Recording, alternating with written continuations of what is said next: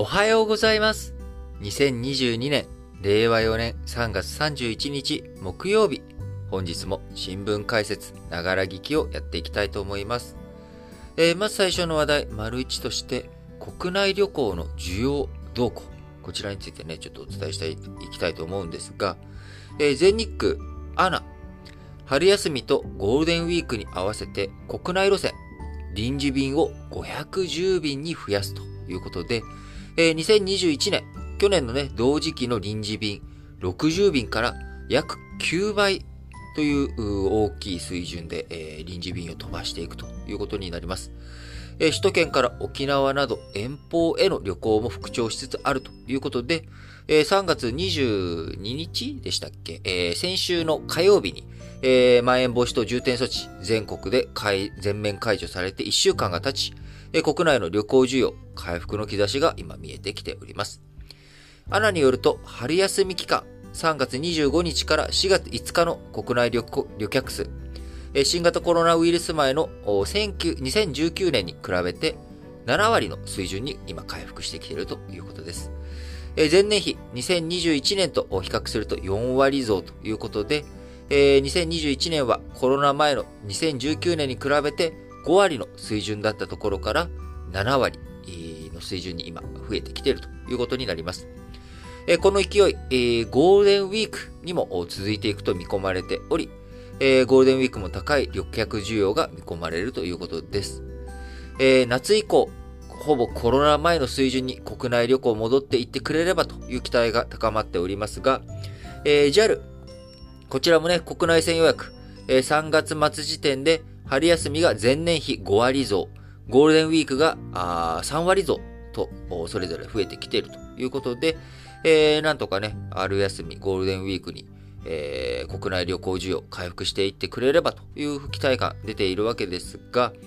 えー旅客、旅行のね、ツアー需要、えーその、飛行機、単独のね、えーこちらの予約とかが伸びているだけじゃなく、えー旅行ツアー、こちらのね、ツアー需要についても上向いているということで、阪急交通社、えー昨日3月30日に、まん延防止等重点措置解除後初となる高級バスツアーを出発させたということで、15日間かけて日本一周するという、えーツアー、シニア客ら10人が参加したということです。え参加者の一人、海外旅行は難しいため、国内で長期間の旅行を選んだということで、えまだまだね、あの、海外旅行、こちらに対する、いろいろな心理的な側面、え規制側面、えこういったところで、なんとなくやっぱりまだ海外旅行っていう風にはなっていないんですが、え国内旅行については、もう大丈夫だろうというようなね、え雰囲気、少し出てきているというところになりますが、えその一方で少し気になるのが、え感染ですね、感染状況。え厚生労働省の専門家組織であるアドバイザリーボード。え昨日30日、全国の新型コロナウイルスの新規感染者数が、え1ヶ月半ぶりに増加したという分析をまとめました。